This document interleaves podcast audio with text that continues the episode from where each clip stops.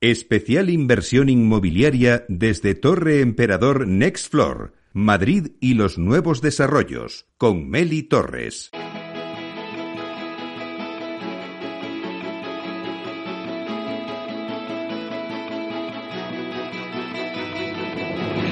Bueno, pues ya nos encontramos en la mesa sobre Madrid y los desarrollos del sureste. Y es que si antes hablábamos de los desarrollos del norte, ahora nos vamos a ir a los desarrollos del sur. Vamos a analizar los desarrollos del sureste, entre los que se encuentra el Cañaveral, Valdecarros, los Berrocales, los Aijones y los Cerros, ¿no? Los Cerros, que es el ámbito de mayor tamaño y que ya es una realidad.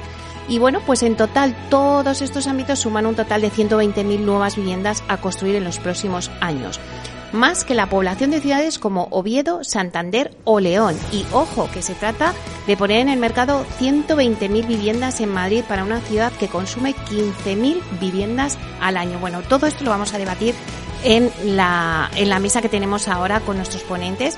Eh, bueno, pues la verdad es que en esta mesa lo que queremos es analizar las oportunidades de negocio que hay en estos desarrollos, dónde hay suelo, a qué precios tenemos los suelos ahora mismo, por qué las grandes promotoras invierten en esos desarrollos, la situación del mercado que nos encontramos en estos momentos. Eh, hablamos no solamente de vivienda libre, sino también de, de vivienda protegida, ¿no? El modelo de las cooperativas importante en estos desarrollos. Así que voy a presentar a la mesa que tenemos hoy con nosotros, una mesa de lujo y que tenemos a Miguel Díaz Batanero, que es director de suelo de Metroacesa. Buenos días, Miguel. Eh, buenos días, Mary. Muchas gracias por, por invitarme a esta, mesa. También le sigue con nosotros Ignacio Moreno, eh, fundador y CEO de Aurquia. Buenos días, Nacho. Muy buenos días y muchas gracias. Luego también tenemos con nosotros a José Luis Marcos, presidente de la consultora Proel. Buenos días, José Luis. Hola, buenos días, Meli. Y por último, Alejandro Fernández, que es director de, de, de Desarrollo Urbanístico de Vía Celere. Buenos días, Alejandro. Buenos días, muchas gracias. Inversión inmobiliaria con Meli Torres. Bueno, pues lo primero, gracias a los ponentes de esta mesa, lo que trato con ella es de palpar la realidad, de saber cuál es la situación del mercado. Contamos con dos grandes promotoras que se han posicionado en estos desarrollos. Por un lado, Vía Célere, que ha apostado por el proyecto Los Berrocales como uno de los grandes proyectos urbanísticos de Madrid y se ha convertido en uno de los mayores propietarios en Berrocales, tras la adquisición de suelo para la construcción de unas 1.500 viviendas. Y también están en, en Los Cerros, en otro de los desarrollos. Los Cerros también es uno de los grandes desarrollos del sureste que ya tiene luz verde por el Ayuntamiento de Madrid y algunos ya lo llaman hasta el Valdebebas del Este, donde se promueven eh, ya 14.276 viviendas, más del 50% de vivienda de protección oficial y donde también está Metrobacesa. Bueno, pues vamos a preguntaros, tanto a Metrobacesa como a Vía Celere, cuál es la motivación por la que las empresas, como vosotros, grandes empresas, habéis entrado en estos desarrollos de suelo, en estos ámbitos, y digo motivación porque cuando un inversor entra en este tipo de actuaciones de suelo, se encuentra con el riesgo temporal por la incertidumbre, también con el riesgo legislativo y con el riesgo operativo, ya que dependes de la administración pública. Pero imagino que es la única manera de obtener suelo en precio. Así que, eh, bueno, pues paso a que nos contéis un poco, en vuestro caso, cuáles son vuestras motivaciones y en qué punto os encontráis en estos momentos. Por ejemplo, Alejandro, vosotros con Vía Acelere, pues ¿por qué habéis eh, entrado en estos desarrollos del sureste? Eh, Viacelere está apostando por suelos que tienen riesgo, pero tiene el planeamiento aprobado. Pero está haciendo Viacelere eh, con una promotora del tamaño que, que, tiene Viacelere por una apuesta por Madrid, por eh, una apuesta por eh, la sostenibilidad, la vivienda asequible y la vivienda joven. El, inversor, el promotor, que somos nosotros, eh, lo que busca eh, principalmente es la seguridad jurídica. Eso ahora, el marco que tiene Madrid probablemente sea el más seguro que hay en España. Tenemos una seguridad jurídica. esto siempre debe ir acompañado con un impulso político. Eh, si, la, si, el impulso político no lo tienes, eh, por mucho que quieras tú empujar eh, toda la gestión urbanística que hay en estos suelos, se paraliza y tenemos la inmensa suerte de tener un ayuntamiento. Ahora me encontraba con, con Mariola Pascual y con Chema Ortega, que son responsables de, Desarrollo Urbano de Madrid, y, solo puedo agradecer eh, cómo, cómo están ayudando en Madrid a todos estos ámbitos. Nosotros estamos en una posición muy, muy, muy pesada dentro de, los, de, estos desarrollos del Este. Tenemos más de 4.000 viviendas en, los cinco desarrollos eh, y eh, llevamos la presidencia de los cerros. Eh, yo soy el presidente de la Junta de Compensación de los Cerros. Allá son, como, como contaba Miguel, hay una apuesta por, por la sostenibilidad. Estamos hablando de 170 hectáreas de zonas verdes. para, para que hagamos una idea de qué tamaño estamos hablando, el retiro tiene 120 hectáreas.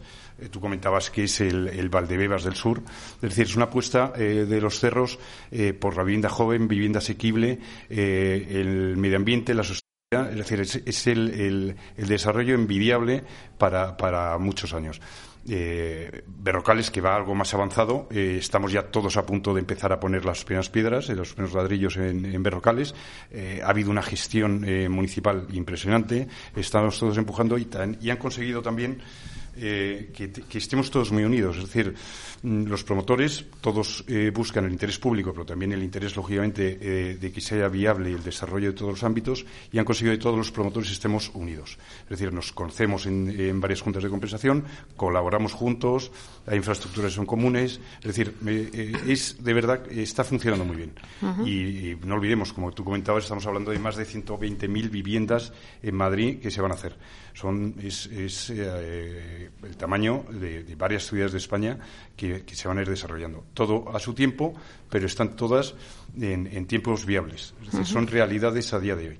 Y todo mm, con, un escaparate eh, medioambiental, mm, con bosque metropolitano. Es decir, es un, yo creo que es el, momento perfecto y, la gestión, la colaboración público-privada eh, ideal que ha habido, que, hace mucho tiempo no había en Madrid. Eh, en estos, Nacho, en estos desarrollos del sureste también es importante la labor de las cooperativas para hacer otro tipo de vivienda, ¿no? Y dar también esa, y completar esa oferta, ¿no? Eh, Aurquia está también en los cerros, creo que, estáis también. En los cerros y berrocales. Y berrocales. ¿Cuáles son las posibilidades que hay en estos desarrollos de promover vivienda de protección, ¿no? En régimen de cooperativa. Pues mira, por darte un dato, eh, si estamos hablando que se van a hacer unas 120.000 viviendas, eh, aproximadamente entre un 30 y un 40% tienen algún tipo de protección, o, o o VPPL. Eso significa que tenemos unas 40.000, 40 y tantas mil viviendas de protección oficial, que es un producto muy necesitado en, en todas partes, pero en especial en Madrid. Eh, además, en general, eh, las viviendas de protección son los aceleradores de los sectores. Se desarrollan mucho más rápido porque son más baratas y porque además no tienen ese incentivo a ir más despacio e ir acogiendo inflación o subida de precios. Eh, y ayudan a consolidar rápidamente todos esos sectores. El problema que tiene la vivienda de protección es que con el módulo que tenemos actualmente es muy difícil, por no decir imposible, y aun con esa subida de módulo que esperamos en Madrid, porque ya la ha habido en Baleares, porque ya la ha habido en Aragón, porque ya la ha habido en, Cataluña, porque la está habiendo en la mayoría. Eh, aún así, es difícil eh, para promotoras eh, tradicionales conseguir eh, sacar sus márgenes. La ventaja de la cooperativa es que al final estás entre un 10 y un 20% por debajo de precio y eso impacta en que puedas llegar a cumplir esos módulos de protección oficial.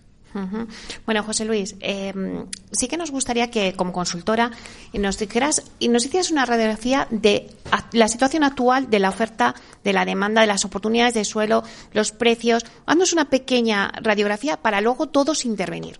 Difícil te lo pongo, sí, ya lo sé. Los precios, dices. Los precios. En el mundo del suelo no existe un índice Dow Jones que lo veas por la mañana a ver cómo está el suelo.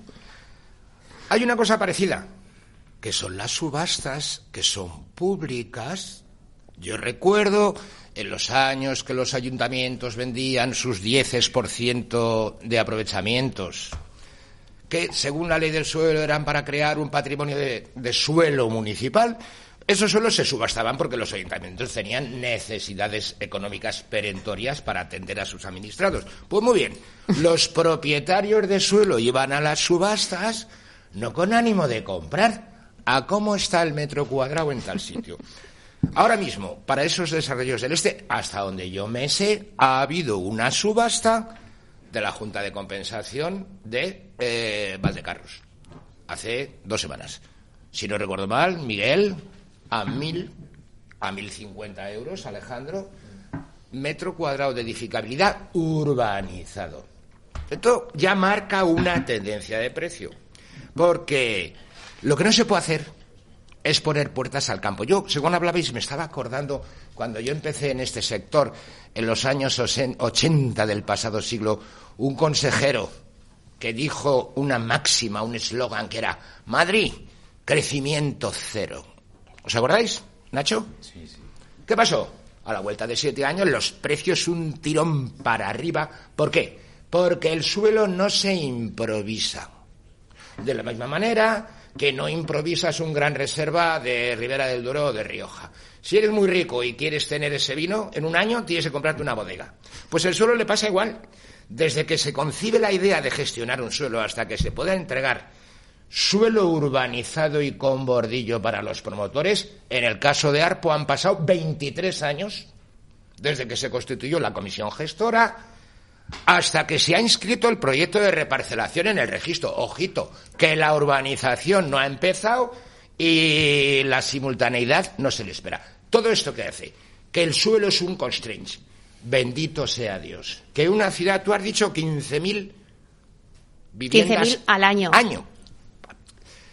El otro día leo un estudio, lo voy a decir, de Pricewaterhouse, que es un elemento de autoridad, hablaba de 18.500 viviendas de obra nueva en el municipio de Madrid, sin olvidarnos que Madrid es una conurbación, que no sabes si estás en, eh, la zona norte de la capital o, o te has metido en Alcobendas. Todo eso es lo mismo. Cuando luego hay flujos de gente que de Alcorcón Fuenlabrada se pueden ir tranquilamente al objeto del desarrollo de hoy, con lo cual no son 18.500 ni 15.000, probablemente son más.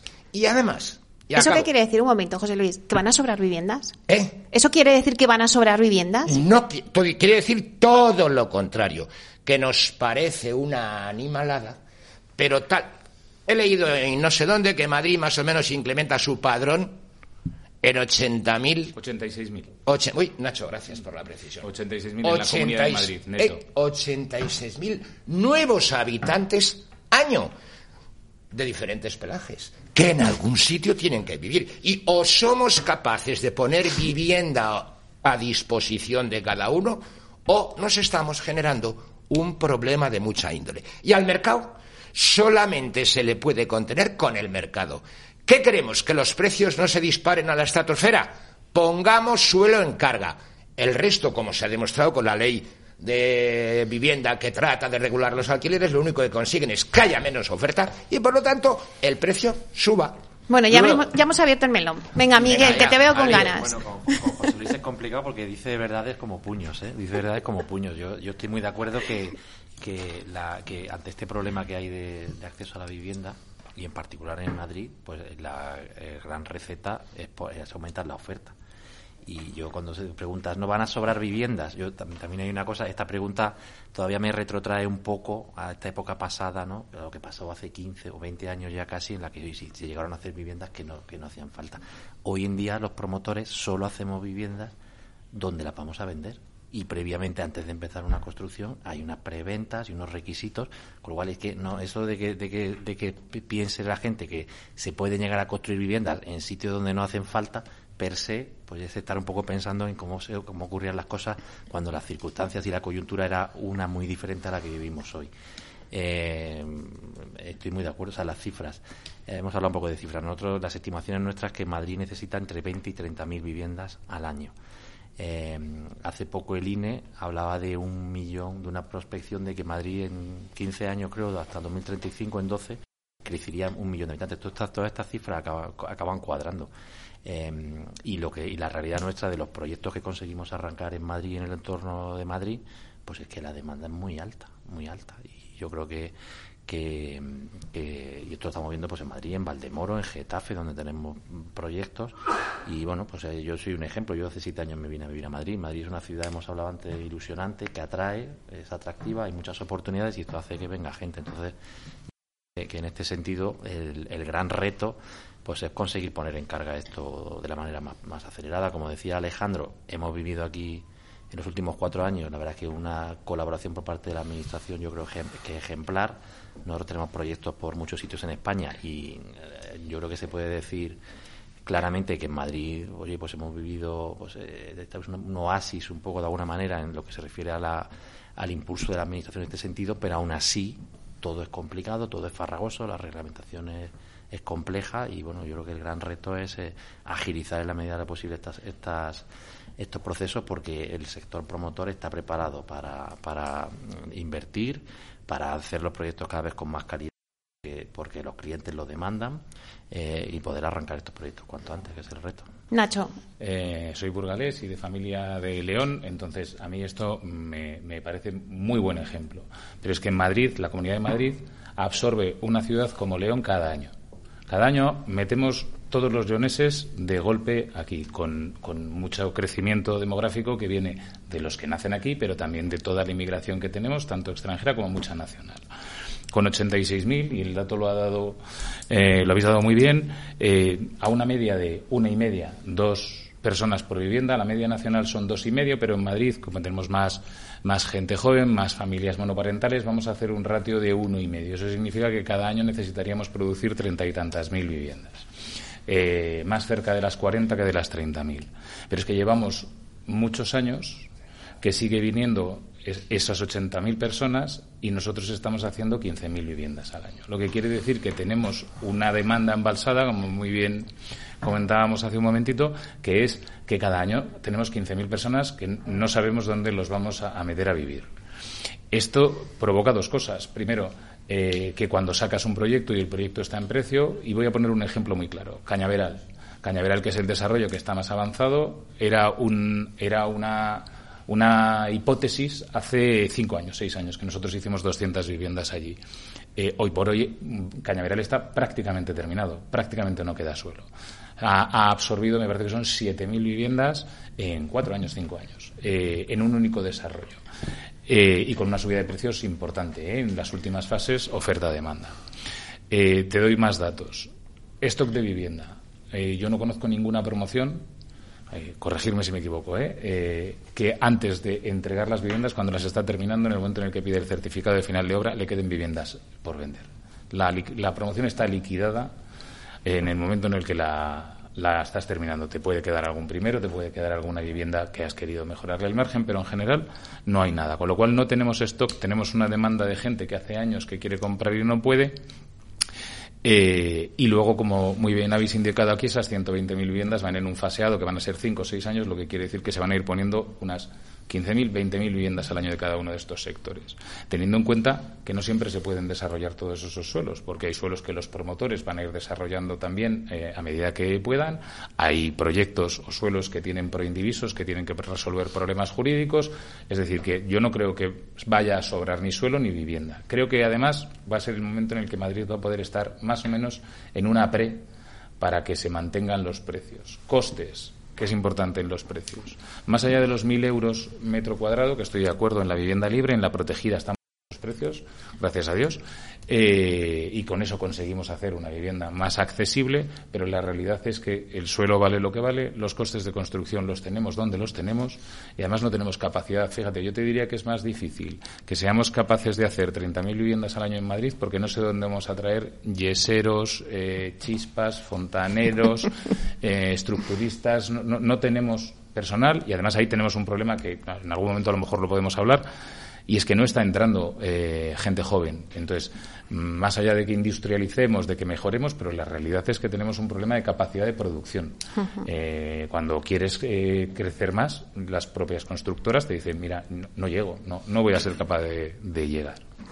José Luis, acaba de decir Nacho, no tenemos gente joven, ¿no? Pero sin embargo, en estos desarrollos del sureste están las viviendas que la gente puede pagar en Madrid. No, tenemos gente, joven, gente joven a, trabajando. ah, vale, trabajando. La edad media de las constructoras es muy 50 años. Sí, y entonces a medida que se van jubilando no hay un reemplazo, que venimos de unos años en los que no hay un reemplazo de gente, de gente pues de 20, 20 y tantos años que se incorpore a, con mano de obra para seguir sustituyendo y que podamos mantener esa capacidad Eso arranca productiva. desde el momento en que los aprendices desaparecen y luego, afortunadamente para los españoles, pues la gente encuentra otros trabajos que no sean la obra. Esto no es nuevo, ¿eh? Yo recuerdo hace unos años en Letonia un cliente mío ruso le compró dos obras en curso de una empresa sueca. Se tuvo que traer, no obreros, se tuvo que traer una empresa constructora de Turquía a hacer importación temporal de mano de obra y acabar las obras. Bueno, por un lado o por otro, pero es un constraint que tiene el, el desarrollo. Es decir, no, lo que ha dicho Nacho, no hay gente con voluntad política de subirse a los andamios. O sea, que falta mano de obra. Bueno, pues vamos a hacer una pequeña pausa porque tenemos ahora el informativo de la una, pero luego seguimos con el debate.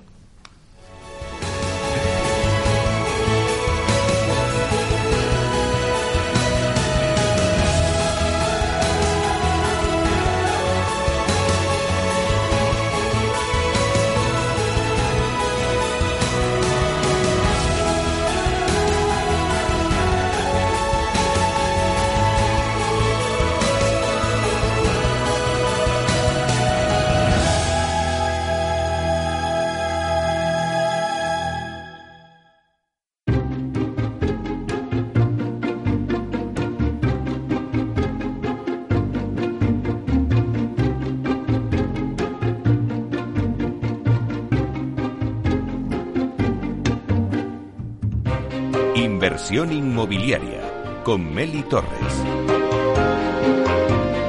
Bueno, pues seguimos con la mesa de los desarrollos del sureste. Voy a dar un repaso rápido a los ponentes que tenemos en esta mesa. Miguel Díaz Batanero, director de suelo de Metro Acesa, Ignacio Moreno, fundador y CEO de Aurquia, José Luis Marcos, presidente de la consultora Proel y Alejandro Fernández, director de desarrollo urbanístico de Vía Celere.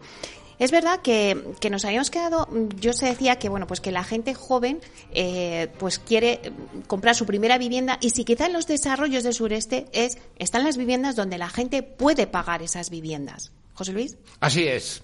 Así es, es decir, por una parte, en el inconsciente colectivo español, como país agrícola que hemos sido hasta después de la guerra civil, que un refugio es la posesión de la vivienda. Hasta donde yo llego y hasta donde yo conozco, salvo algunos grupos humanos muy específicos, el resto prefieren ser propietarios de su vivienda antes que vivir de alquiler.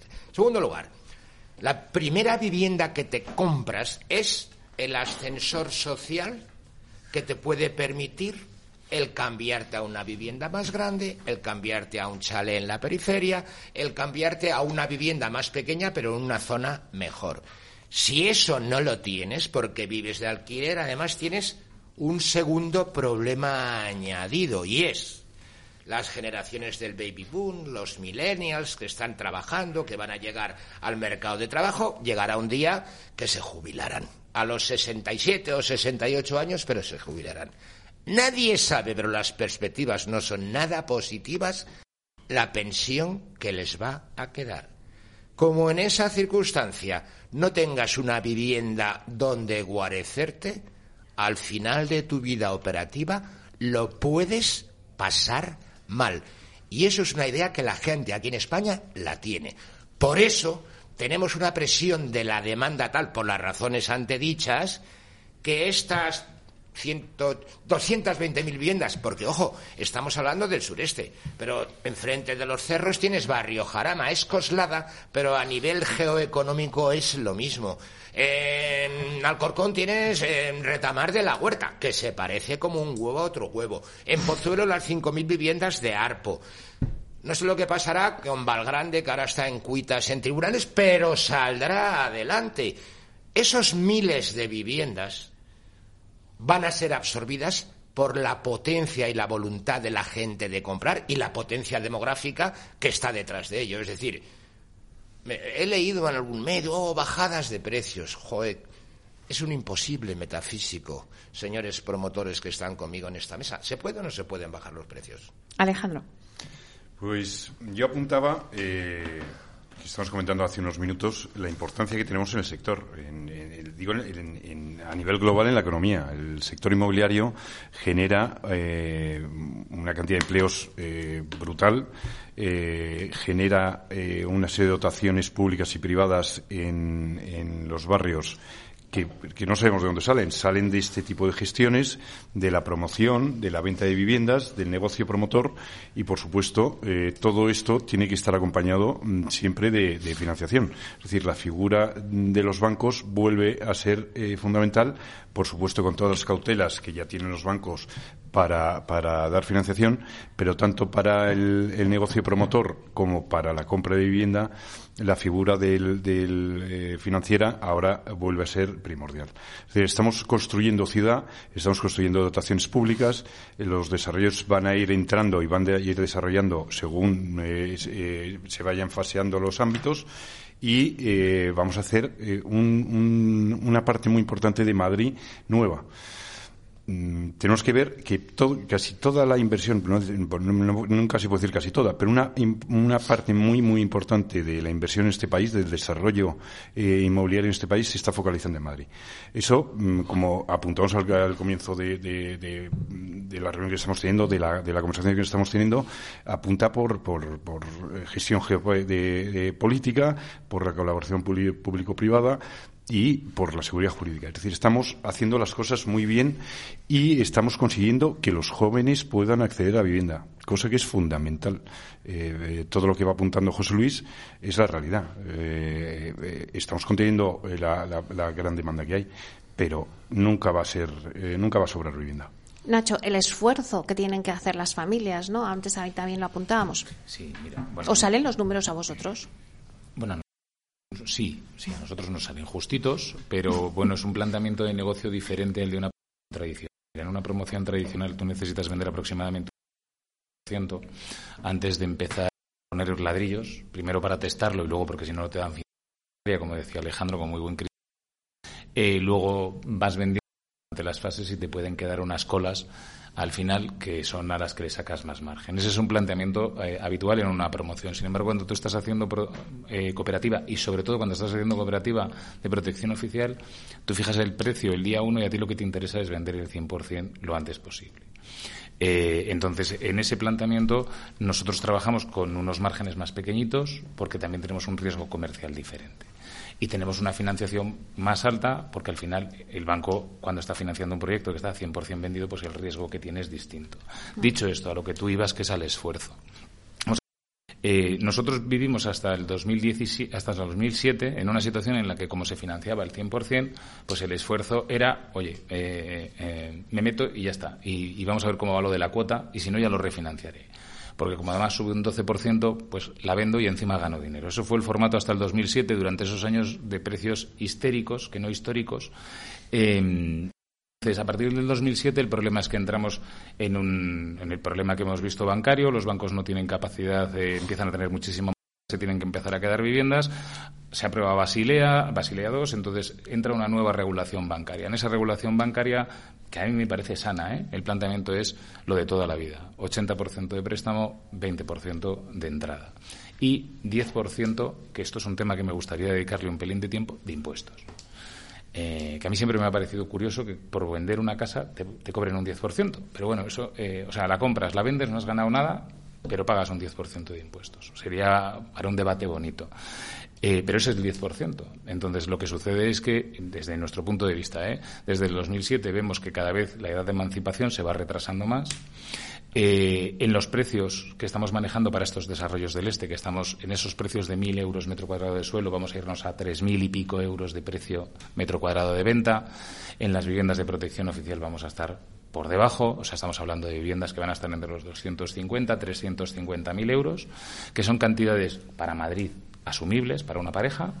Y el problema dónde está? En que cuando van a pedir la hipoteca no tienen ningún problema para cubrir las cuotas, pero tienen que dar un 30% por adelantado. Entonces, en una vivienda de 300.000 euros, les estamos pidiendo a esa persona que es su primera compra, que como muy bien decía José Luis, cuando ya es la segunda, ya tiene un dinero ahorrado este programa se llama inversión inmobiliaria, ¿no? Ya he hecho la inversión, la recupera y repone en otra vivienda. Pero cuando llegas a la, primera compra, pues necesitas afrontar un pago de 90.000 euros.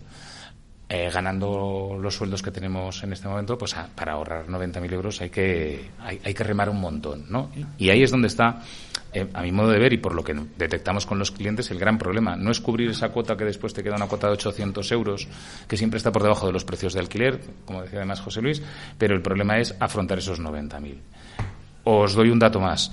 Hasta el año 2007 había muchas ayudas para la vivienda, sobre todo para la vivienda protegida. Había subvenciones a la entrada, estaban los intereses subvencionados, eh, tenían una serie de ayudas esas desaparecieron en el 2007 y no han vuelto a aparecer. Es decir, ahora mismo la diferencia entre comprar una vivienda protegida y una vivienda libre es que el precio de la vivienda protegida está eh, topado, tiene un precio máximo que, no puedes superar. Por todo lo demás, eh, de las dos tipologías de viviendas, que hay VPPL y VPPB, en la VPPB tienes una exención de los AJDs, que es el 0,75%, bueno, todo ayuda, ¿no? Eh, y en la VPPL absolutamente nada. Entonces, con ese planteamiento yo creo que eh, hay, hay, que buscar la manera de ayudar para que puedan asumir la entrada, no el esfuerzo de la cuota de hipoteca. Miguel, ¿qué estabas asintiendo con la cabeza antes? Bueno, eh, sí, en relación a lo que a lo que comenta Nacho, efectivamente, yo creo que las cifras en las que se estamos estamos viendo todavía, aunque hay esta presión de subida de tipos de interés que está haciendo que incremente el esfuerzo, digamos, la tasa de media de esfuerzo para la compra de vivienda, eh, todavía vemos que, la demanda, eh, digamos, soporta estas cifras y que, bueno, también la banca, yo creo que el tema de tipos de interés, hemos escuchado noticias sobre la inflación, etcétera, bueno, parece que apunta ya a una a un escenario de máximos. La banca yo que está ofreciendo productos de hipotecas mixtas, etcétera, que, que yo creo que, que, permiten al comprador realmente afrontar este tipo de, operaciones y efectivamente hay un reto ahí con el acceso. Nosotros, eh, y, y quizá recuperando una pregunta que quedó en el aire respecto a las, a las potenciales futuras bajadas de precios, desde luego no, no lo estamos viendo, estamos viendo, hemos visto subidas en los últimos ejercicios muy altas en lo que llevamos de, ejercicio. Nosotros apuntamos todavía en nuestro propio producto en venta.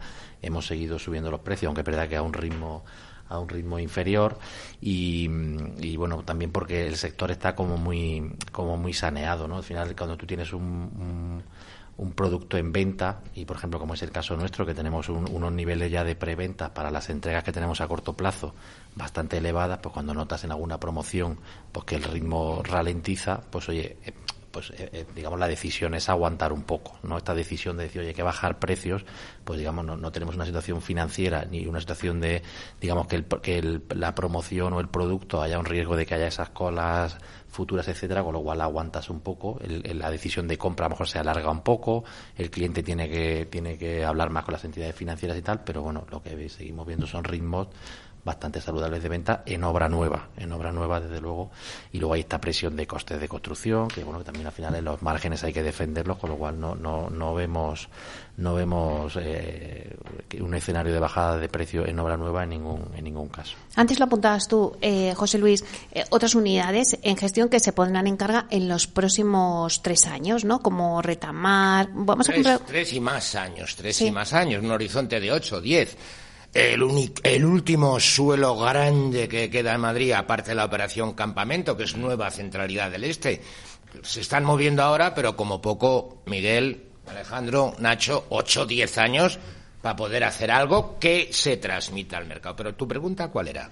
No, era por ver un poco la, la radiografía ahora mismo para el inversor que quiere invertir en los desarrollos del sureste. Ya habéis dicho que, por ejemplo, el cañaveral ya no hay nada. No, es que no hay. Vale, ¿cómo, sería la radiografía que hay del cañaveral, ojito, eh, que yo he podido testar que se ha vendido solo a 1.300 euros metro cuadrado de repercusión. Y el tope de gama en el cañaveral está a casi 3.700 euros metro cuadrado construido, un pisito de 100 metros, 370.000 euros. ¿Por qué? Porque no hay.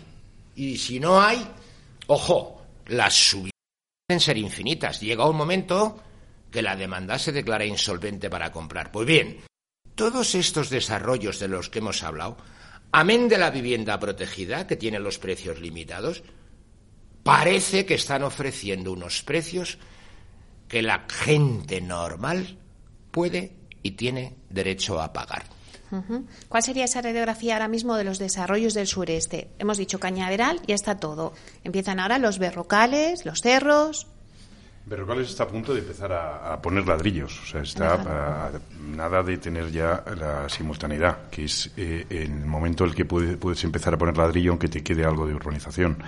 Eh, tanto Hijones como, como Cerros están con urbanización, también Valdecarros. Están es decir, en carga las urbanizaciones. Estamos ejecutando obra de urbanización, es decir, mm, eh, van todos muy bien. es decir, como se fasean los ámbitos, la urbanización, es decir, mm, vamos a tener en carga viviendas Mm, de, manera eh, controlada. Es decir, van a seguir entrando y van a eh, conseguir bajar la mm, demanda absoluta eh, tan grande que hay actualmente y, conseguir que, Madrid tenga pueda cubrir algo de, la, de la gran cantidad de propietarios que quieren vivir en esta ciudad.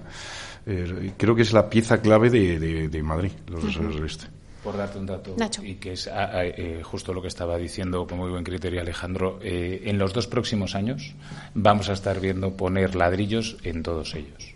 El único que va un pelín más atrás, pero que yo creo que va a llegar también, porque están compitiendo todos a ver quién llega primero, es Valdecarros, pero los cuatro sectores están eh, con reparcelaciones aprobadas o o, inicialmente o ya aprobadas por la Junta de Compensación, o sea, ya en la parte más complicada de negociación de propietarios lista, con el, el ayuntamiento está muy por la labor de aprobarlo y lo siguiente es que se están todos urbanizando, entonces, salvo que siempre pueden pasar cosas en este negocio, en, en, durante el 24 o 25 vamos a estar viendo grúas en todos esos en todos esos sectores y dos años después vamos a estar viendo ya viviendas.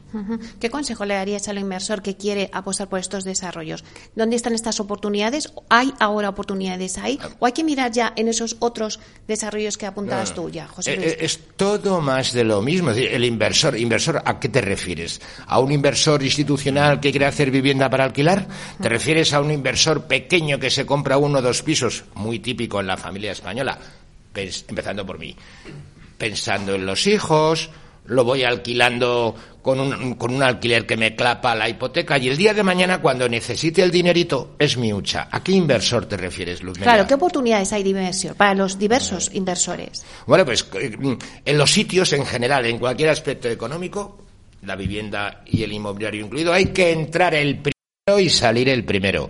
¿Cuánto entre esa? ¿Es verdad o no es verdad? He dicho, o, me he llevado el agua a mi molino. No, no, no, lo has dicho muy bien. Entras el primero, apuestas por algo que tiene visos y luego haces con ello lo que quieras. O bien lo alquilas o lo vendes, das unas plusvalías, pagas impuestos y te compras otro. Es la puesta en marcha de la rueda. Ojo, Rueda que alimenta a todos, no a los promotores nada más. ¿Por qué? En definitiva, el sector lo único que hace es dar trabajo generar riqueza para luego poder repartir y pagar impuestos. ¿Qué, más? se puede hacer, Luzmelia? Te doy, un, te doy un dato. Cualquiera de todos estos desarrollos está ahora mismo manejando unos precios de venta para, para cliente final en la línea de los 3.000 euros metro cuadrado. 3.000, 3.100, en, en esa línea. Cualquiera de los barrios que están pegados a estos sectores están entre un 15 y un 20% por encima. Entonces, lo razonable es pensar que a medida que se vayan consolidando, que lleguen ya los primeros colonos, que después se abran las primeras cafeterías, esos, esos sectores se igualen a eh, pues estamos al lado de Rivas, estamos al lado de Vicálvaro, estamos al lado del Cañaveral o de Coslada, estamos al lado del ensanche de Vallecas, están pegados, ¿eh? es que muchas, eh, como es barrio, al final van a estar pegados. Bueno, pues yo pediría, para que no sea yo el que lo diga, que se haga el ejercicio de ver cómo están las obras nuevas y los precios de venta en todos esos, en todos esos barrios colindantes y en dos, tres, cuatro años estaremos lógicamente en unos precios similares cuando los barrios estén consolidados de forma similar. Sí, apuntaba, apuntaba Nacho la conciliación, es, eh, lo apuntaba eh, al comienzo de, la charla y sigue, sigue apuntándolo porque es clave. Es decir, los grandes desarrolladores de suelo eh, que hemos estado, está Metrobacesa, está Vía Célere, hay muchos grandes promotores que han estado desarrollando suelo pero es muy importante que esos suelos en los que estas promotoras, como la como Viacélere o Metrobacesa, no llegan, puede ser porque, eh, por ejemplo, la vivienda protegida no la desarrollan, que entren nuevos, eh, como Nacho con, con Aurquia, para consolidar los ámbitos. Es importantísimo eh, que haya mucho promotor para que en poco tiempo haya vida en estos barrios. Se puedan edificar las dotaciones públicas y privadas, porque lógicamente no vas a hacer un colegio cuando no hay niños, eh, no vas a hacer un hospital cuando no hay eh, gente que deba ir al hospital y la consolidación de los ámbitos, que entren nuevos promotores en los ámbitos, es, un, es uno de los juegos que, que, en, los desarrollos del este se irá viendo. Se irá descentralizando el promotor y acabará viendo una pequeña ciudad de promotores. Ya nos quedan unos minutos para terminar. Sí que me gustaría hacer una ronda y cada uno me dijera un titular. Miguel. Bueno, yo creo que, eh, hablando de los desarrollos del sureste, pues es un proyecto que se concibió hace muchísimos años, pero que la coyuntura ha llevado a, hoy estar en una situación en la que, bueno, pues es un proyecto claramente ganador y claramente eh, de futuro y una, una realidad muy a corto plazo. Nacho. Pues que por fin vamos a tener un poquitín de suelo en Madrid para poder hacer casas. José Luis. Yo el titular que yo podría es Madrid on fire. Alejandro. Después del de José es complicado decir uno, pero Yo casi apuntaría que los desarrollos del Este es el, resultado de la gran gestión que se está haciendo en, el Ayuntamiento de Madrid, con, la, colaboración público-privada.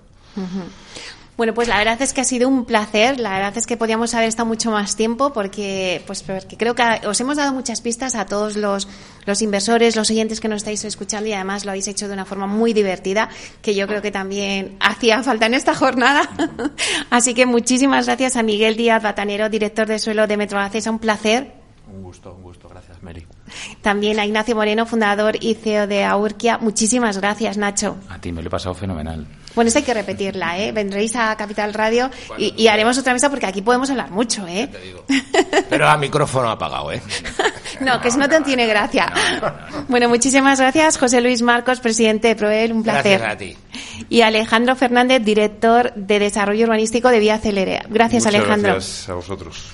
Bueno, pues ahora os dejamos nada. Vamos a tomar un poquito de aire y volvemos rápidamente con una entrevista que tenemos muy interesante y que bueno, venga, os voy a adelantar un poquito con quién va a ser. Eh, bueno, pues tenemos con nosotros al delegado, a Borja Caravante, delegado del área de movilidad, medio ambiente y urbanismo del Ayuntamiento de Madrid, que bueno, pues ha tenido el placer de justamente acaba de ser nombrado y le tengo que dar inmensamente las gracias porque va a ser la primera entrevista que le podamos hacer. Así que ya le tengo aquí enfrente, ya le estoy viendo y es que no puedo darte nada más que las gracias. Borja, enseguida te sientas y hablamos. Venga, muchísimas gracias.